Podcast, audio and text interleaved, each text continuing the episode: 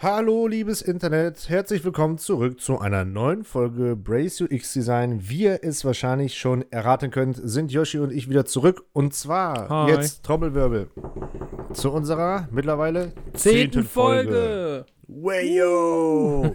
Mega gut.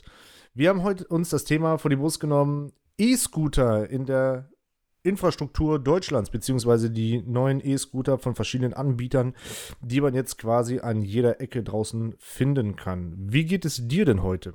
Ja, mir geht's ganz gut. Ähm, ich begrüße euch auch nochmal herzlich. Schön, dass ihr dabei seid und ähm, wieder anhört, wenn wir darüber philosophieren, ähm, wie UX angewendet wird und was für wichtige Punkte es da gibt. Und ja, wie Marian gesagt hat, ähm, wollen wir uns heute mal die E-Scooter angucken. Also im, im ersten Zuge halt nicht den E-Scooter an sich, sondern die ganzen E-Scooter-Anbieter, die man gerade so und seit jetzt gut einem, fast schon einem Jahr ähm, in allen deutschen Großstädten findet und die an jeder Ecke stehen. Echt so lange Und- schon? Ja, ich glaube mittlerweile schon. Ich glaube, die kamen so ungefähr zum Sommer letzten Jahres raus. Krass. Wobei, die sagen, ich glaube, die, ich glaub, die kamen so Mitte, Mitte Sommer kamen die raus. Die kamen kurz vorm Herbst raus. Verrückt. Die Zeit rennt aber momentan auch eh wie, wie Sau, sag ich mal. Ne? Ähm, ich habe hier in der Diskussion aber diesmal eine besondere Rolle. Wie, wie sonst natürlich nicht. Nein, Spaß. Und zwar, ich habe die Dinger noch nie benutzt. Ne? Also ich werde dich jetzt auf jeden Fall gleich mit der ein oder anderen Frage löchern. Mir wird bestimmt auch was Spontanes noch dazu einfallen. Ich habe die App von Lime, glaube ich, mal runtergeladen oder so Keine Werbung. keine Werbung. Ähm, aber benutzt habe ich keinen von den Anbietern bisher. Äh, von daher kann ich da nur meine Vermutungen zu anstellen. Ähm, und in dieser Folge ist Yoshi heute unser Fachmann. Ja, genau. Ähm, was wir halt machen wollen ist, ich werde jetzt mal gleich kurz darauf eingehen, wie das funktioniert mit den Rollern, ähm, damit du da so einen kurzen Überblick drüber bekommst und dann halt eben auch äh, gucken mit dir zusammen dann eben, was sind denn die UX-Aspekte da dran? Also was, was machen die, die Betreiber von diesen Mietrollern gut und auch in, eben in Verbindung mit der App, weil das ist ja nochmal was Besonderes, weil wir gucken uns beim UX-Design, man guckt sich oft eine App an, aber UX ist ja nicht immer nur eine App, das ist ja ein, ein Gesamterlebnis, was man eben mit diesen Rollern nochmal erweiterbar mit einem Roller halt hat. Und ähm, genau, da haben wir uns einfach mal gedacht, das könnte mal interessant sein, sich mal anzugucken, wie das funktioniert. Und ähm, genau, ich erkläre jetzt einfach mal ganz kurz mit den E-Scootern. Diese E-Scooter kann man sich so vorstellen, das sind wie die alten Kickroller, die wir uns früher vors Schienbein gehauen haben, nur mit, nur mit Elektromotoren drin. Ähm, die sind relativ schnell, die sind in Deutschland, ist das gesetzlich vorgegeben, dass die auf 20 km/h gedrosselt sind. Und ähm, die stehen, wie gesagt, jetzt seit ungefähr einem Jahr, also seit Mitte Sommer letzten Jahres, ähm, stehen die in Vielzahl in vielen deutschen Großstädten rum. Das funktioniert so. Man lädt sich eine App runter, es gibt mehrere Anbieter. Also ähm, ich, es gibt mindestens hier bei uns in der Stadt auf jeden Fall mindestens drei Anbieter von diesen Rollern. Das erkennt man auch. Die Roller haben alle eine unterschiedliche Farbe. Die sind meistens auch nochmal ein bisschen unterschiedlich aufgebaut, aber vom Prinzip her ist alles das gleiche. Und ähm, man nimmt sich dann diese App von den Anbietern. Man kann dort dann eben seine ähm, mit, mit seiner Handynummer verifizieren. Das ist so diese Zwei-Faktor-Authentifizierung, dass Mhm. man das einem das Handy auch gehört, äh, an dem man die App runterlädt. Und ähm, dann kann man seine Zahlungsmöglichkeit angeben. Da geht es auch über PayPal. Ähm, man kann aber natürlich auch andere Zahlungsmittel angeben, wie eine Kreditkarte. Und ähm, dann quasi kannst du direkt starten. Du kriegst immer kurz nochmal so ein Onboarding, was Sicherheitsregeln angeht. Dazu sind die halt verpflichtet, weil natürlich diese Roller nehmen in gewisser Weise ja auch am Straßenverkehr teil, weil man darf mit denen eben nicht einfach so auf dem Bürgersteig fahren. Man muss, wenn es gibt, einen auf dem Fahrradweg fahren. Das war Und aber die- mal eine Diskussion, glaube ich, ne? Ja, genau, ja, weil ganz am Anfang war das ja riesig, dieser Hype. Da sind ja alle damit gefahren und die sind halt überall lang gefahren. Die sind über Ja. die Bürgersteige. Das war halt in gewisser Weise auch eine Gefahr für Passanten. Deswegen Ja, ja, wurde das nochmal spezifiziert, dass ähm, diese Roller halt eben nicht einfach so auf dem Bürgersteig genutzt werden dürfen. Und du kriegst halt wie so ein kleines Onboarding, wo steht halt ähm, nicht alkoholisiert, klar, kam auch schon oft genug vor. Ja. Ähm, dann halt eben, ähm, das eigentlich steht da auch drauf, dass du einen Helm tragen solltest. Ich gebe zu, ich habe noch nie jemanden gesehen, der damit mit einem Helm gefahren ist. Ähm, und halt eben, dass es auch noch eine kurze Erklärung zu der App dann, dass es bestimmte Bereiche gibt, in denen du diese Roller nicht abstellen kannst. Und das funktioniert dann nämlich so, du bist in der App, du hast eine Karte, die kennt man, wie, die sieht aus wie Google Maps. Und du hast auf der Karte ähm, dann quasi wie so kleine Bubbles, wo Roller, kleine Bilder von den Rollern drin sind. Ja. Und dann, damit siehst du dann von deinem Standpunkt aus, wo der nächste Roller bei dir steht. Das wird doch meistens im Meter nochmal angezeigt. Da steht dann 200 Meter oder so. Aber ich kann auch dann aktiv eine Navigation dann eingeben. Also sage ich, also was heißt eingeben? Ich klicke mir jetzt irgendeine Bubble an und sage, ach guck mal, der ist irgendwie 150 Meter von mir entfernt oder so. Ähm, der liegt bei mir auch auf dem Weg da, wo ich ja dann am Ende hin will. Und dann klicke ich ihn an und dann navigiert er mich dahin. Geht das auch? Äh, das gibt es bei manchen Anbietern. Ja, das gibt es nicht bei allen, aber bei manchen gibt es das. Okay. Und dann kannst du dir eben halt einen dieser Roller aussuchen. Und das Praktische ist halt, du kannst schon draufklicken und du kannst auch noch sehen, wie viel Akku hat der noch. Mhm. Ähm, weil die Roller, das ist meistens so, dass die ab, ich glaube, 15 oder 20 Prozent Akku sind die nicht mehr fahrbar. Dann werden die gesperrt. Dann siehst du die auch nicht mehr in der App weil die dann quasi darauf warten, dass jemand die abholt, um die aufzuladen. Mhm. Das ist ein, darf ich mal kurz eine Frage stellen? Ich weiß nicht, ob du die beantworten kannst, ne? Aber was ist denn, wenn ich einen finde mit 20 Prozent? Ich äh, schalte ihn frei, fahre los und dann verliert er auf einmal oder fällt er unter die Schwelle der Batterieleistung, die er haben muss, um gefahren zu werden. Der stoppt ja nicht einfach so, oder? Ich meine, du wirst dann automatisch von der Fahrt abgemeldet. Also du müsstest nicht weiter bezahlen einfach. Ja, der würde dann quasi auslaufen. Also der, die bleiben nicht auf einmal stehen. Ja. Weil an sich funktioniert es immer noch wie ein normaler Roller, der rollt halt. Aber der Motor funktioniert dann halt nicht mehr. Ah, Und ich okay. glaube, dass du dann von der App automatisch okay. abgemeldet wirst. Von dem Roller. Ähm, das ist auch so, die Roller sind auch noch gesichert. Das heißt, wenn du den jetzt einfach so bewegst, ohne den freizuschalten vorher, dann machen die so ganz, ganz laute Piepgeräusche, die halt abschrecken sollen. Ähm, wie eine Alarmanlage oder was? Quasi wie eine Alarmanlage, genau, ja. Ach, krass, guck mal, das, deswegen tut mir leid, wenn ich dir so viele alles Fragen stelle. Aber gut. man merkt es selber, ich habe so ein Teil bisher noch nie benutzt. Ich sehe die überall, an jeder Ecke. Manchmal komme ich bei mir aus der Haustür raus und es steht wirklich unmittelbar einer bei mir vor der Haustür. Ja. Da ist die Versuchung schon groß, aber ich fahre dann halt mit dem Auto so. Ich habe die Dinger halt immer gesehen, aber wie gesagt, nie benutzt. Ne? ja, wie gesagt, ähm, dann, dann kannst du dann gehen wir jetzt endlich so weit, du hast den Roller ausgesucht, du stehst vor dem Roller, du hast ihn auf der App, in der App gefunden, stehst da persönlich vor. Du kannst auch, wenn du die nicht findest, kannst du die Roller klingeln lassen. Das ist so einmal ein kurzes, Aha. lautes Klingeln, damit, falls, weil GPS kann ja manchmal noch ein bisschen ungenau sein. Das heißt, wenn der vielleicht ein paar Meter weiter steht oder um die Ecke oder so, dann hörst du den halt. Ähm, dann weißt du, dann weißt du, ah, der Roller, das kann auch nervig sein, weil das können Leute auch missbrauchen, aber ähm, dadurch weißt du halt ungefähr, wo der Roller ist. Hm, gehst du zu dem Roller hin und äh, kannst dann quasi in der App den Roller auswählen und kannst sagen, Fahrt beginnen. Dann kommt nochmal so eine kleine Hinweis mit Sicherheitsmeldung und so und das muss, glaube ich, gesetzlich jedes Mal darauf hingewiesen werden. Gehe ich mal von aus in Deutschland, ja. Ja, und ähm, dann kannst du die Fahrt quasi starten. Du stellst, stellst dich auf den, also du kannst das Handy, du machst Fahrt beginnen, du siehst, dass eine Uhr anfängt zu laufen. Ähm, du kriegst vorher auch, also du kannst die Tarife einsehen in der App. Das ist meistens so, ähm, bei den meisten um die 15 Cent pro Minute, 15 bis 20 Cent pro Minute, die da berechnet werden und immer eine 1 Euro äh, Freischaltgebühr. Das heißt, du bezahlst jedes Mal ein, mindestens 1 Euro, wenn du den Roller freischaltest. Ja.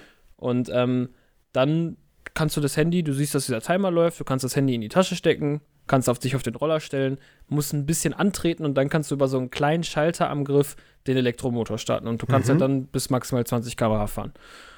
Und ähm, genau, mittlerweile gibt es auch Roller, die haben sogar extra Halterung für dein Handy mit Induktionsladestellen drauf. Das heißt, cool. du kannst während du fährst dein Handy laden und vielleicht auch noch ein Navigationsding drauf anmachen oder so.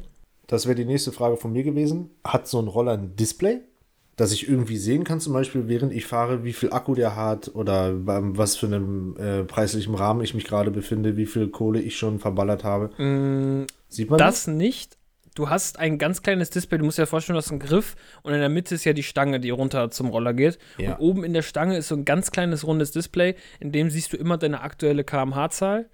Und ah, cool. ähm, ob das Licht vom Roller an ist, weil die haben auch alle Licht vorne und hinten, weil die, wenn die am Straßenverkehr teilnehmen, ist wie mit dem Fahrrad. Und ähm, und du äh, äh, kriegst halt auch, hast halt eine kurze Info da, wie viel Akku der noch hat. Aber sowas wie, wie viel Geld das bisher schon gekostet hat oder so, das hast du nicht. Das siehst du selbst in der App nicht. Du siehst nur, wie lange und wenn du die Fahrt halt beendest, siehst du halt, wie viel du dann bezahlen musst. Ist wahrscheinlich dann auch Absicht, dass du das nicht siehst, weil dann hast du den ganzen Fahrspaß, ne? Ähm, genau. Und jetzt, ich, ist jetzt doch ein bisschen länger geworden als gedacht, aber äh, du, du hast dich ja auch noch, du hast ja noch ein paar Fragen gestellt. Letztendlich ist es so, du fährst mit diesem Roller, Du fährst dahin, wo du hin willst, du stellst den Roller ab, du gehst in deine App und ähm, kannst dann halt sagen, Fahrt beenden. Du kannst deine Fahrt auch pausieren. Wenn du pausierst, ähm, gehst du in so einen billigeren Tarif. Da bezahlst du ein bisschen weniger pro Minute, aber du bezahlst noch was pro Minute, ähm, kannst aber dann nicht fahren. Sobald du wieder losfährst, würde die Fahrt wieder aktiviert werden. Mhm. Ähm, das heißt einfach nur, dass du den Roller quasi frei halten kannst, wenn du nur kurz irgendwo reingehst oder so, dass dir Ja. nicht jemand anders wegnimmt. Genau, und dann kannst du den Roller quasi überall hinstellen, außer auf der Karte, die du oft in deiner App hast, gibt es rot markierte Bereiche. Das sind meistens Fußgängerzonen. Und in denen darfst du diese Roller nicht abstellen. Das geht auch nicht, wenn du den da hinstellst und versuchst, die Fahrt zu beenden, dann sagt dir die App, nee, sorry, aber hier geht das nicht. Ach, dann musst du den auch wirklich dann aktiv aus dem ähm, Bereich dann rausbewegen, irgendwo Genau, an genau, genau. den Straßenrand stellen, wo der nicht mehr in dem roten Bereich dann drin ist, denke ich mal. Genau, genau. Ja, also die, cool. die roten Bereiche gibt es nicht so viel. Also es gibt mehr Fläche, auf der du abstellen kannst, als Fläche, auf der du nicht abstellen kannst. Und da ist halt eben die Sache, man kennt das ja oft auch von den Bildern, die kann man wirklich überall abstellen. Also es gibt Leute, die stellen die auf Verkehrsinseln ab, äh, weil es ihnen Spaß macht. Und ja, zwischenzeitlich gab es das auch mal, dass du ein Bild von dem Roller machen musstest, nachdem du den abgestellt hast. Das haben sie aber mittlerweile wieder rausgenommen. Ja, damit du, damit du nachweisen kannst, guck mal, ich habe den hier irgendwie ordnungsgemäß abgestellt und habe den jetzt irgendwie, keine Ahnung, jetzt nicht in der Ruhe versenkt oder sowas halt. Da gab es ja auch total viel in den Medien, dass sich ein paar Spaßköpfe nicht ähm, den, den Scherz erlaubt haben und die Dinger dann halt äh, Ja, kaputt ja. gemacht haben oder irgendwo hingeschmissen haben. Also geht gar nicht, meiner Meinung nach. Ähm, aber das Prinzip habe ich soweit jetzt auf jeden Fall verstanden. Das ist ja so simpel wie gut, sag ich mal. Ne? Jetzt sag mir doch mal bitte, äh, bei mir kribbelt es eh schon. Ich habe ja schon viele Fragen jetzt gestellt und ich kann mir auch schon ein gutes Bild dazu machen. Aber ähm, was sind denn für dich jetzt da die wirklich interessanten UX-Momente beziehungsweise UX-Praktiken, die dir da auffallen? Weil du hast ja noch mal einen anderen Blick darauf als Profi im Gegensatz zum User. Mir persönlich fällt natürlich sofort das Oberthema ein, ich kann meine Umwelt manipulieren und digital verschmilzt mit realer Welt halt. Ne? Ja, das, also da, da, da sprichst du eigentlich schon genau den richtigen Punkt an. Der Grund, ich, ich, ich war ja auch der, der so ein bisschen gedrängt hat, dass wir heute mal darüber quatschen, weil ich hatte diesen Moment, ähm, der ist jetzt schon länger her, weil wie gesagt, diese Roller gibt es schon länger und am Anfang war das ja auch der Hype viel, viel größer. Mittlerweile ist das ja, haben die sich so ein bisschen normalisiert. Die sind auch nicht mehr überall. Aber ähm, ich hatte am Anfang den Moment, als ich das das erste Mal ausprobieren wollte mit dem Roller, ich habe mir diese App geholt, ich habe alles eingerichtet, ich stand vor diesem Roller, habe auf meinem Handy auf Fahrt beginnen gedrückt und vor mir piepte dieser Roller auf einmal und machte das Licht an. Und das war so ein, das war so ein mini kleiner Moment. Das war, ich weiß nicht, ob, vielleicht hat man mir angesehen, wenn man, wenn man jetzt dabei gestanden hätte, dass ich mich richtig gefreut habe, aber dieses Gefühl mit meinem Des Handy Feedbacks. jetzt, ja genau, dieses Feedback, das Piepen zum einen, wahrscheinlich auch, Mhm. und ähm, dieses Gefühl, ey, ich habe mit meinem Handy jetzt hier übers Internet, das ist wahrscheinlich, was weiß ich, wie viele Kilometer irgendwo durch Kabel gegangen. Und dann auf einmal hat das diesen Roller vor mir aktiviert. Und ich kann diesen Roller jetzt benutzen. Dieser Roller ist jetzt quasi in gewisser Weise irgendwie mit meinem Handy verbunden. Ja, er ist jetzt für einen gewissen Augenblick äh, nicht dein Eigentum, aber in deinem Besitz halt, ne? Ja, ja. Und, So äh, gesehen, ne? Also ja, das ist halt dieses, ähm, du, ja, du hast das auch schon, wir, wir sprechen ja vorher immer schon mal manchmal ein bisschen, sag also dieses Manipulieren meiner Umwelt. Das ist halt, Ja, genau. äh, das ist genau die Faszination, die man bei vielen äh, AR-Apps auch hat, mit Pokémon Go und so, wo du deine Umwelt mit einbeziehst, dass diese Faszination bei den Menschen, also eben diese Stimulation, die sie, die sie dadurch erhalten, also dass sie ihre Neugier dadurch ausschöpfen können. Sie können ausprobieren, sie haben Spaß dadurch. Das ist halt alles, was, was ganz klar zu UX gehört. Das ist ein Voll. reines Erlebnis. Und ich habe das Ja. immer noch, es war so ein Schlüsselerlebnis für mich, dass ich das jetzt immer noch im Kopf habe. Das war für mich nicht so einfach mal eben so ein Moment, sondern ich habe das bis heute in meinem Kopf behalten. So. Ja, stark. Das kann ich mir auf jeden Fall herbe gut vorstellen. Ähm, kleiner Exkurs, was heißt Exkurs? Kleines Beispiel, was mir da einfällt. Ich habe eine neue Waschmaschine und ich gucke natürlich schon, dass wenn ich mir Sachen kaufe, neue Elektronikgeräte, dass die halt äh, auch irgendwie mit einer App kompatibel sind oder ich sag mal, wenigstens mal überwachbar sind, auf jeden Fall irgendeine Interaktions- oder Kombinationsmöglichkeit haben. Oder Synchronisationsmöglichkeit haben, eher gesagt. Und bei meiner Waschmaschine mit der neuen genau das gleiche. So, wenn die fertig ist, kriege ich eine Push. So, und dann gucke ich aufs Handy, ey, deine Wäsche ist fertig. Und ähm, der zeigt mir auch zwar eine, eine Zeit an, wie lange die noch läuft, aber manchmal braucht die länger oder weniger, weil die auch gewisse Sensoren beachtet. Aber das ist schon cool. Wenn du das alles überwachen kannst oder steuern kannst, halt mit einer App. Stark. Ja. Ja, Das ist, und das ist ja genau das, was wir ähm, bei UX ja auch predigen, dass, wie gesagt, UX ist nicht nur die Benutzung der App. Mhm. UX ist nicht nur ähm, das, keine Ahnung, dass ich jetzt die Kaffeekanne gut halten kann, sondern UX ist immer was, was mehrere Sachen umfasst, das Gesamterlebnis. Das haben wir auch schon mal gepredigt, als wir darüber geredet haben, was ist UX eigentlich? Mhm. Und ähm, heutzutage mit den heutigen technischen Möglichkeiten ist es ja immer mehr, dass das Erlebnis durch Technik erweitert wird. Also, dass du eben, du hast eine App, du hast das Produkt, wobei die App ja eher dann auch ergänzend zu dem Produkt ist. Das heißt, es gab ja erst das Produkt des E-Scooters und dann wurde gesagt, okay, wie können wir das mit dem E-Scooter jetzt für jeden zugänglich einfach benutzbar machen? Genau. Und da kam dann halt der Gedanke, okay, wir machen eine App. Und da ist jetzt auch nochmal, was für uns der interessante Gesichtspunkt ist, wie, wie haben sie es geschafft, mit dieser App das Benutzen eines Rollers zu ermöglichen, so. Und dass, dass aber jeder das auch benutzen kann. Weil du hast ja wirklich auch so gut wie jeden damit rumfahren sehen. Ja. Ähm, das heißt, irgendwas haben sie ja scheinbar schon richtig gemacht. Und ähm, also vieles, vieles daran ist eben diese Stimulation, die ich angesprochen habe. Das heißt auch allein, dass du auf der Karte einen Roller siehst, der per GPS getrackt ist. Das ist auch diese, diese Faszination, die man daran hat. Neue Technik. Das ist ja immer so ein bisschen auch dieser spielerische Aspekt, den man dabei hat. Ähm, das ist ja quasi wie so ein Video, als würde so ein Videospiel in die echte Welt kommen. Ja. Ähm, weil du quasi auf einmal Dinge machen kannst, die du vorher nicht machen konntest mit dieser App. Und ähm, auch noch eine Sache, du bist halt nicht gezwungen, dir heutzutage dann einen Roller zu kaufen. Halt, ne? Also Genau, ja. du hast heutzutage einfach die Möglichkeit, durch dieses Roller-Sharing, oder es gibt auch Carsharing oder E-Bikes, die man benutzen kann und sowas, dass du halt einfach auf ein weiteres neues öffentliches Verkehrsmittel stößt. Wenn du es ganz genau nimmst halt, ne?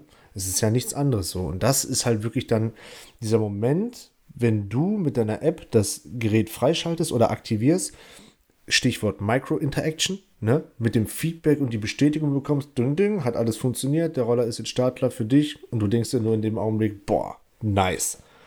Los geht's. So, und das ist halt auch so eine, ein, ja, Phänomen will ich jetzt nicht sagen, aber der Kurs, auf, äh, auf den es hindeutet, dass halt alles Mögliche, was irgendwie digital ist, beziehungsweise mit ähm, dem Internet verbunden werden kann, heutzutage sich auch mit anderen Geräten synchronisieren kann halt, ne?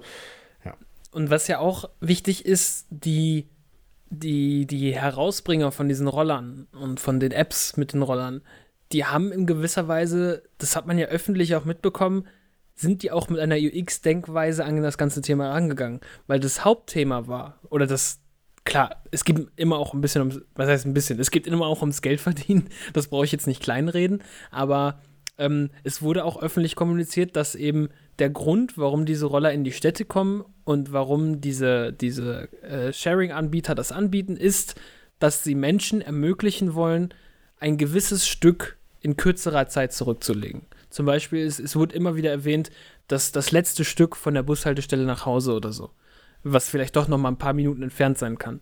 Und das ist ja für uns Designer eine der wichtigsten Sachen, die wir im Hinterkopf behalten müssen. Wir müssen überlegen, was wollen wir den Menschen mit unserem Produkt ermöglichen? Also wofür geben wir den Menschen das Produkt?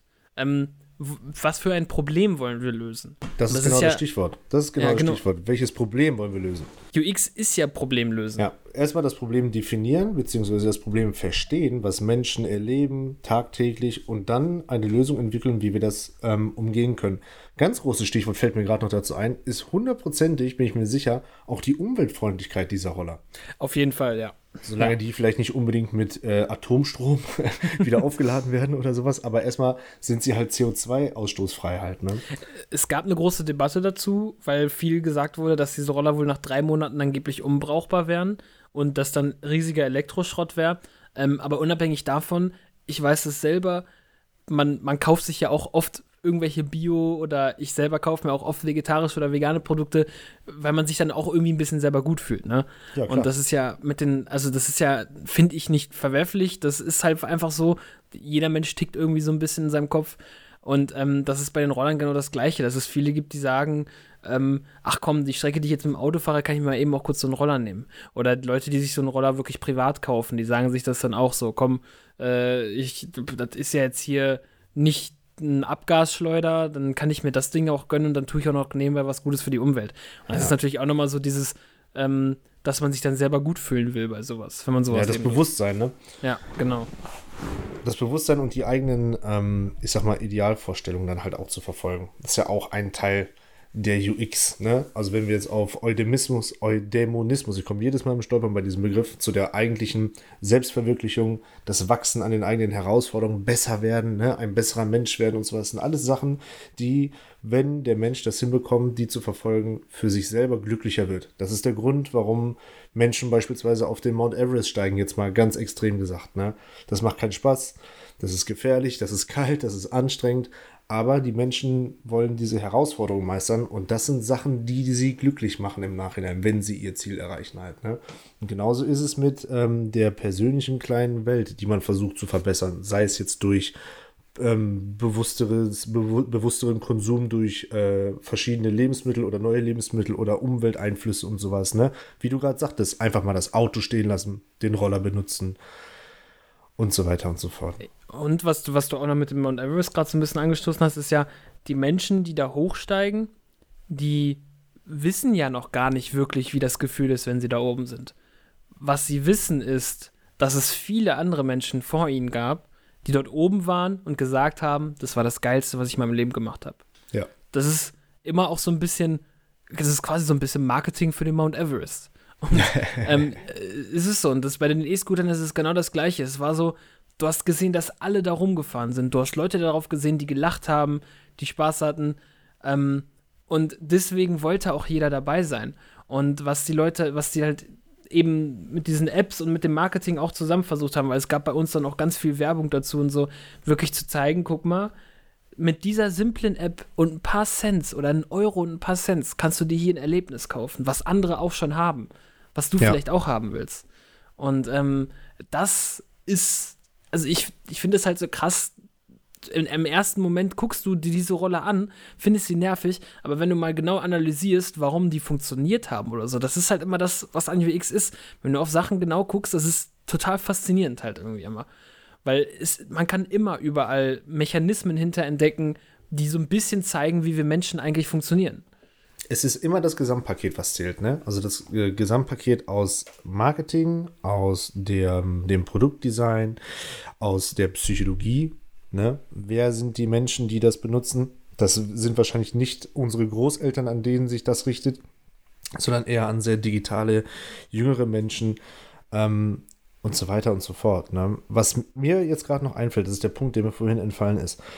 Gute UX oder ich sag mal die viele Produkte, die eine wirklich sehr, sehr gute User Experience haben, sind in der Regel Produkte, die nicht nur die Software-Seite berücksichtigen, sondern auch die Hardware. Du hast es vorhin angeschnitten. Ne?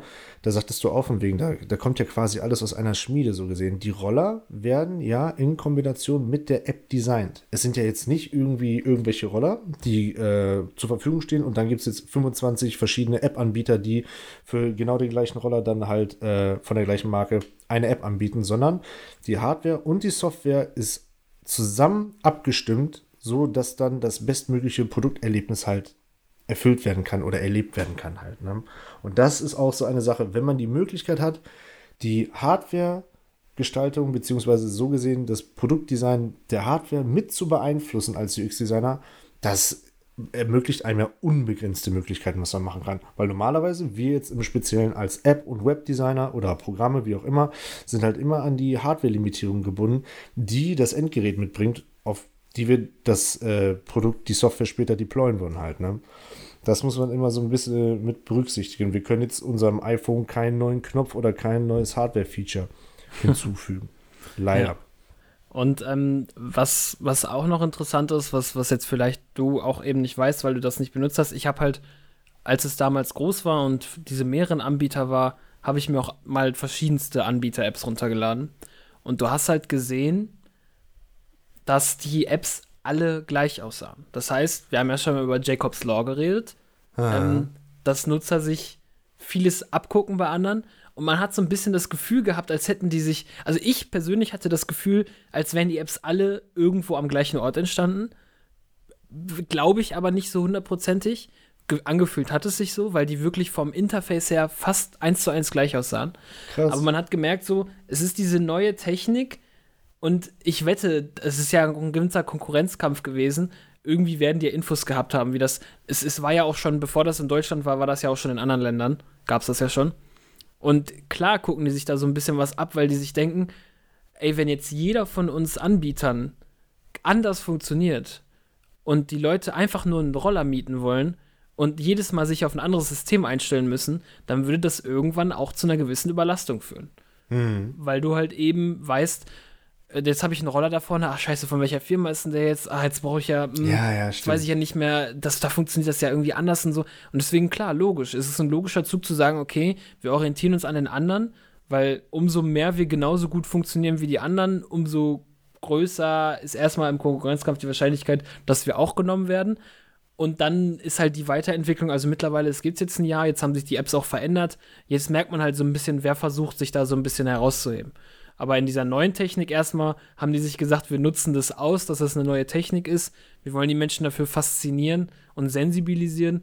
Und ähm, dementsprechend hat da, da halt so ein bisschen Jacobs Law gegriffen für die Leute, dass sie gesagt haben, okay, wir designen die Apps alle relativ ähnlich und nicht, machen nicht wieder komplett was anderes als die anderen. Ja, ist im, für den Endverbraucher ähm, zum Schluss auch am besten.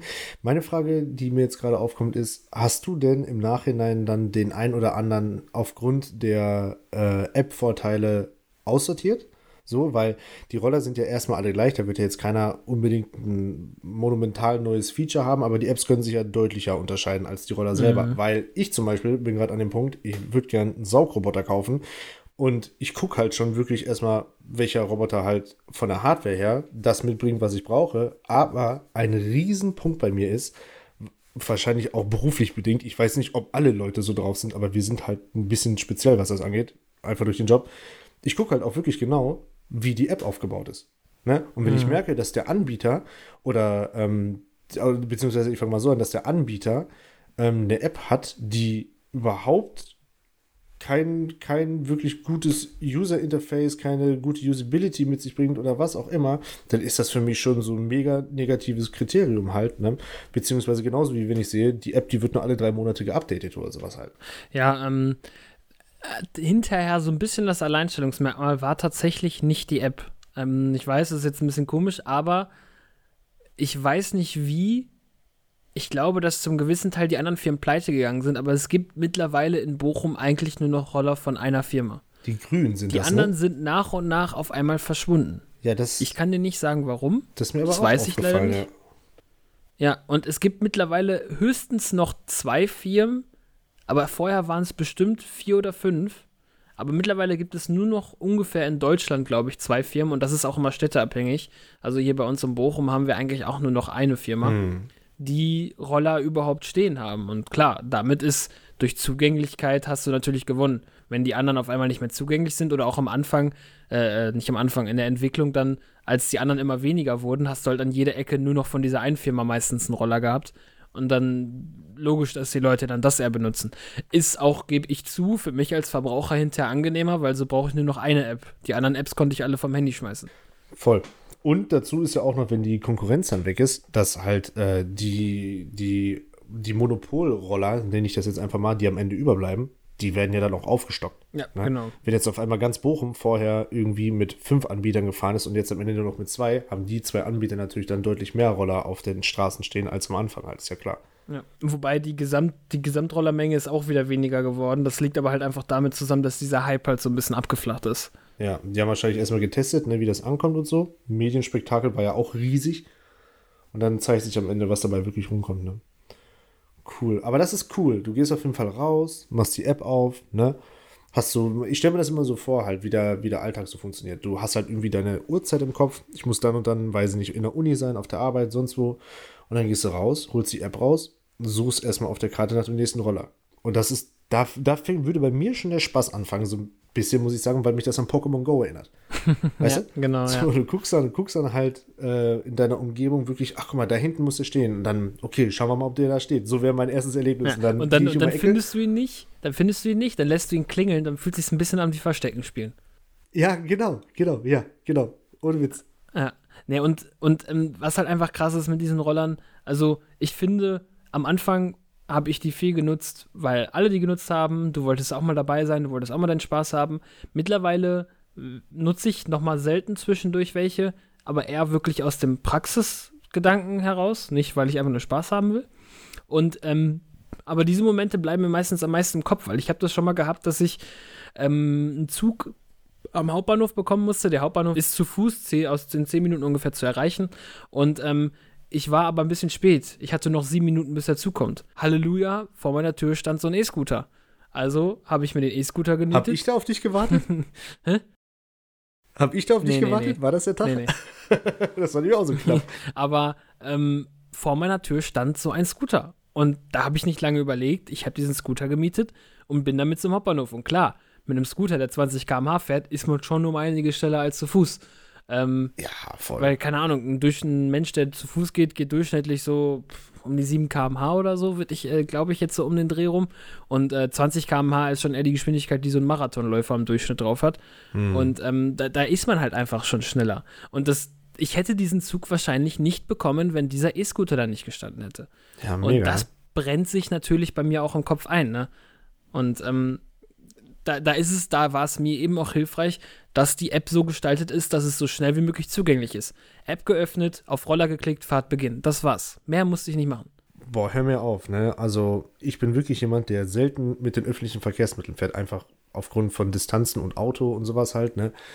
Aber wenn ich dann fahre, da habe ich jedes Mal mit einer bestimmten App, die viele Menschen in Deutschland kennen, so ein Problem, weil der sich niemals meine ähm, meine Login-Daten speichert und ich benutze das Ding halt nur irgendwie alle zwei, drei Monate mal mhm. oder so. Ne? Und dann muss ich jedes Mal irgendwie rauskriegen, wie mein Passwort wieder war. Aber ich bin, wenn mir das natürlich einfällt, bin ich schon auf dem Weg zur Bahnhaltestelle. Ne?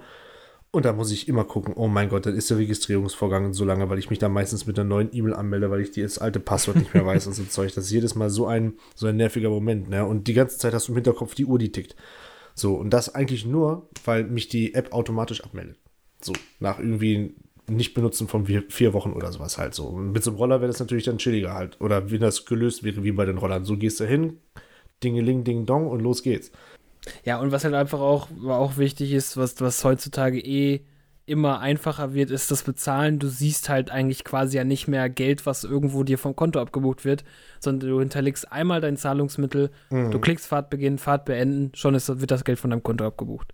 Du kriegst eine Meldung, wie viel das ist, kriegst meistens auch nochmal eine E-Mail, wenn du das eingestellt hast, aber an sich wirst du jetzt nicht groß daran erinnert, wie viel Geld du da jetzt bezahlst und was vor allem auch noch in dieser Halbzeit sehr bemerkbar war, dass wenn man sehr oft gefahren ist, vergisst man schnell, dass man immer wieder diese 1 Euro Aktivierungsgebühr hat ah. und es summiert sich halt irgendwann auf.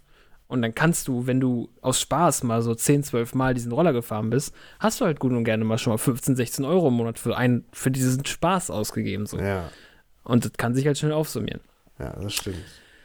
Aber ja, gut. Ich, ich glaube, wir können hier auch erstmal einen Cut ziehen. Ja. Ähm, wir, ich finde es halt mega spannend, wie weit man da reingehen kann in diese Materie und das analysieren kann. Und ich denke, wir werden bestimmt auch noch mal in weiteren Folgen uns noch mal andere Produkte rausnehmen, wo wir das auch noch mal untersuchen, wie das da funktioniert, eben halt auch auf UX bezogen. Was ich denke, was für euch jetzt einfach auch für, aus der Folge heraus, was ihr euch mitnehmen könnt, ist, guckt euch mal in eurem Alltag, in euer Umfeld um, wie Produkte zum Beispiel auch mit eurem Handy zusammen funktionieren. Also wenn ihr zum Beispiel auch Smartgeräte habt oder so, guckt euch das mal an. Das ist total interessant, auch eben halt aus UX-Sicht, was ihr dadurch für ein Erlebnis habt. Oder vielleicht habt ihr ja selber auch schon viele Erlebnisse gehabt, die ihr eben mit E-Scootern oder hattet oder mit äh, Smartgeräten oder so. Und habt im Hinterkopf, dass UX eben nicht nur das ist, was auf eurem Handy passiert, sondern genau. eben auch das, was daraus resultiert. Genau. Und vor allem, wenn ihr designt, ähm, setzt euch mit dem Endgerät, was der User später in der Hand haben wird, soweit man das definieren kann, auch mal genau auseinander, weil wenn ihr euch wirklich mit dem Gerät auskennt, könnt ihr auch das volle Potenzial ausschöpfen, wie ihr später dann das Erlebnis, die Software gestalten könnt. Und sowieso, wenn ihr die Möglichkeit habt, im besten Falle direkt an der Hardware-Produktion bzw. Entwicklung mitarbeiten und ähm, mitberaten, mitbestimmen. Das hat am Ende für euch einen Riesenvorteil und vor allem, um den es am Ende ja immer geht, dem User den größten Vorteil. Wie immer ich hoffe und Maria natürlich auch, dass euch die Folge gefallen hat und dass ihr euch natürlich auch was raus mitnehmen konntet. Ähm, guckt doch einfach mal auf unserer Internetseite brace-ux.de vorbei. Dort haben wir auch einen Blog, wo wir Artikel veröffentlichen oder auch selbstgeschriebene Blogbeiträge von uns. Ähm, auf YouTube, dort heißen wir Brace UX Design und auf Instagram heißen wir auch Brace UX Design. Ich bin Yoshi, ich bedanke mich schon mal fürs Zuhören bei euch und hört auch beim nächsten Mal rein, wenn Marian und ich wieder über das Thema UX sprechen.